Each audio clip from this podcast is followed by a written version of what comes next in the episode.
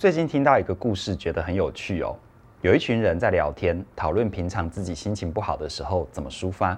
有一个人就说：“我就找朋友聊天，或者写在脸书上跟大家分享啊。”这时候，另外一个人眉头皱起来，回他说：“我反而不喜欢写在脸书上，看到别人分享负面情绪，那种情绪压力好大哦。我比较喜欢自己一个人慢慢的消化。”于是呢，喜欢在脸书上发文的朋友。听了哦，有一点受伤，很困惑的就回答说：“可是心情不好的时候，有人分享很好啊，这样就会有人来关心我，来安慰我啊。”听完之后，那位皱眉头的朋友他就冷冷的回：“但是别人不一定想要接受这种负面情绪啊。”然后这个话题就停在这里，大家陷入一片尴尬哦。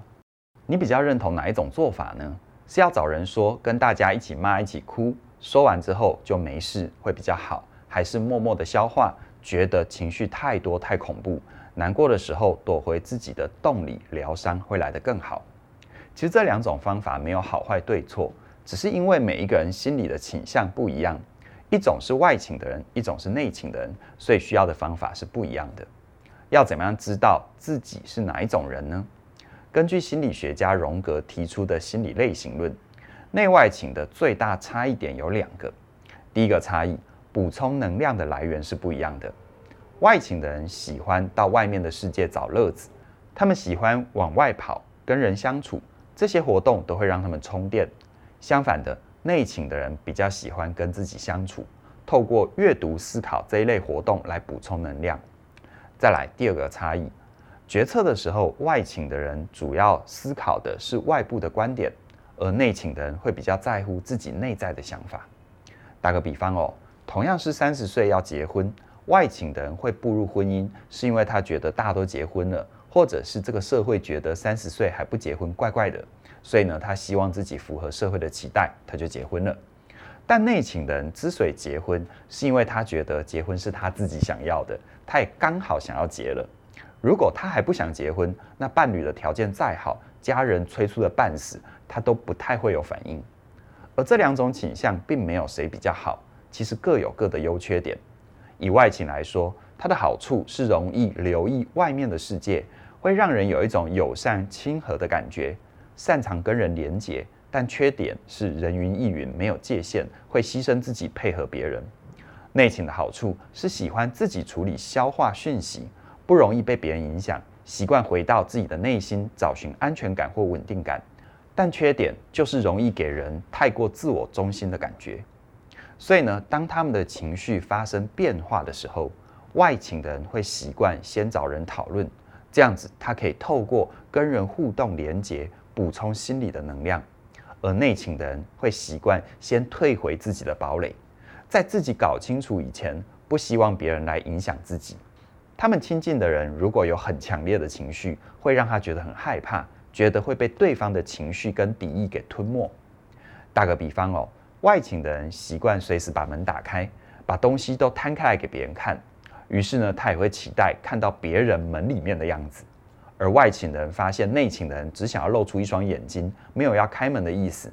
这样子，外倾的人就会很积极地跑过去，叩叩叩敲内倾的门。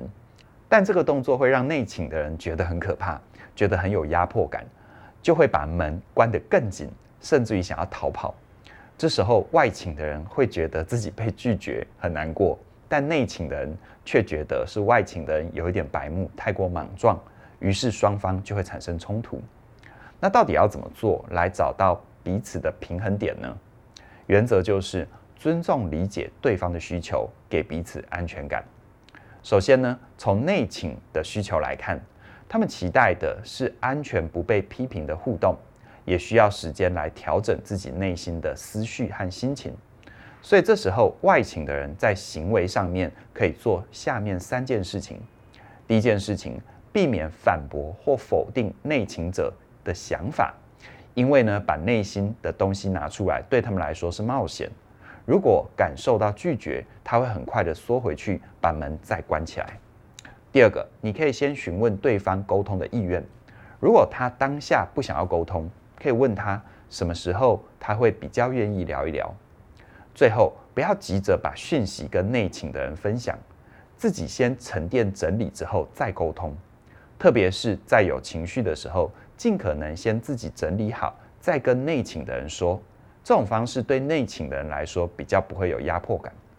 而在信念上，可以把握一个原则，那就是你到底是陈述事实，还是在发表评论呢？因为发表评论通常是在对方身上贴标签，不见得是真实的状况。所以先回归看见事实，可以帮助你们更友善的互动。所以拿开头的故事当做例子，外请的人可能会有下面的信念：第一个，他不跟我分享心事，就是不在乎我，不在乎这段关系。这样子是有一点在发表评论。你可以把它改变成他习惯自己处理情绪，这会回到相对客观的事实，没有对他的心态做太多的假设。第二个信念，他不想听我分享心情，好冷漠，好疏离哦。这也是一种评论哦。你可以换成这样的说法：他习惯和别人的情绪保持一点点距离。第三种信念，他不关心别人的情绪，他只在乎他自己。你可以试着把它换成。他比较常把注意力放在自己身上，这些方式都可以把负面的标签拿掉，单纯回到客观的状态，帮助你进一步进行沟通。而相对于内倾的需求，外倾者的需求则在于连接、被接纳，还有被理解。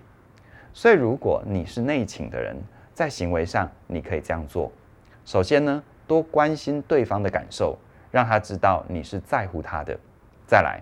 表达对于他的接纳，虽然他和你不一样，情绪比较外放，但是请避免否定他的心情和行为。如果你真的需要自己的时间空间，也温和地告诉他你的界限。比如说，我现在需要自己好好的想一想，但在某个时间我们可以来聊一聊。这么一来就可以尊重自己的需求，又兼顾他想要连接的渴望。而在信念的层次上，和前面的例子一样，请你思考一下。你是在陈述事实，还是在发表评论呢？同样举开头的故事来讲，外倾的人一有情绪就抛出来，甚至于希望听到别人的故事。面对这样的行为，内倾的人可以这样子调整自己的信念：第一个，他强迫我接受他的情绪。同样的，这是一种评论哦。如果回归事实，你可以这样说：他习惯分享他的感受跟想法。第二个，他强迫我说我的事情。可以换成，他只是提出他的邀请，我可以自由选择要不要跟着做。第三个，别人会批评伤害我，外界是危险的。你可以换成，别人有他们自己的想法，我知道哪些人是可以信任的。透过回归事实，我们就可以还原彼此真实的模样，而不会认为对方是在针对自己。而很有趣的是，在现实的世界里，这两种倾向。经常会无意识地选择对方成为自己的另一半，弥补自己所缺乏的特质。正是因为不同，所以才会产生吸引。这里面隐含着你对于完整的渴望，希望你透过相处拓展彼此的世界，看见新的可能。然后你会发现，原本你害怕、讨厌的地方，原来也可以有很美丽的风景。所以外倾的人可以试着多靠近自己一点，不要害怕聆听自己的声音。而内倾的朋友可以学着多在乎别人一些，知道别人心里的想法，了解差异，会为你带来完整。而今天跟你分享的调整信念的原则，究竟是陈述事实还是发表评论？就是在我全新线上课程《活出有选择的自由人生》里会带给你的。那面对我们不理性的信念，还有哪些具体的解方呢？包含你的信念是让你收回力量，还是放弃了力量？这些信念是你的解药还是你的毒药？透过最具体的引导，带你重塑自己的信念，陪你活出一个有选择的自由人生。第一波我们超早鸟优惠二二九九，直到一月十六号的晚上九点就截止了。注意哦，是晚上九点哦。而更棒的就是，现在加入活出有选择自由人生，你就可以同时学习你是哪种人。这一门课是为了回馈给我们最早参与的学员。只送不卖，像是今天提到的内外请差异，在你是哪种人里，也会带你做深刻的认识。我们的信念会改变我们的人生，了解会带来更多的可能性。邀请你现在就加入这两门课程，享受我们买一送一的优惠。透过学习，打破自己的框架，活出更完整的自己。详细的资讯在我们的影片说明里都有连结，期待你的加入。那么今天就跟你聊到这边了，谢谢你的收看，我们再会。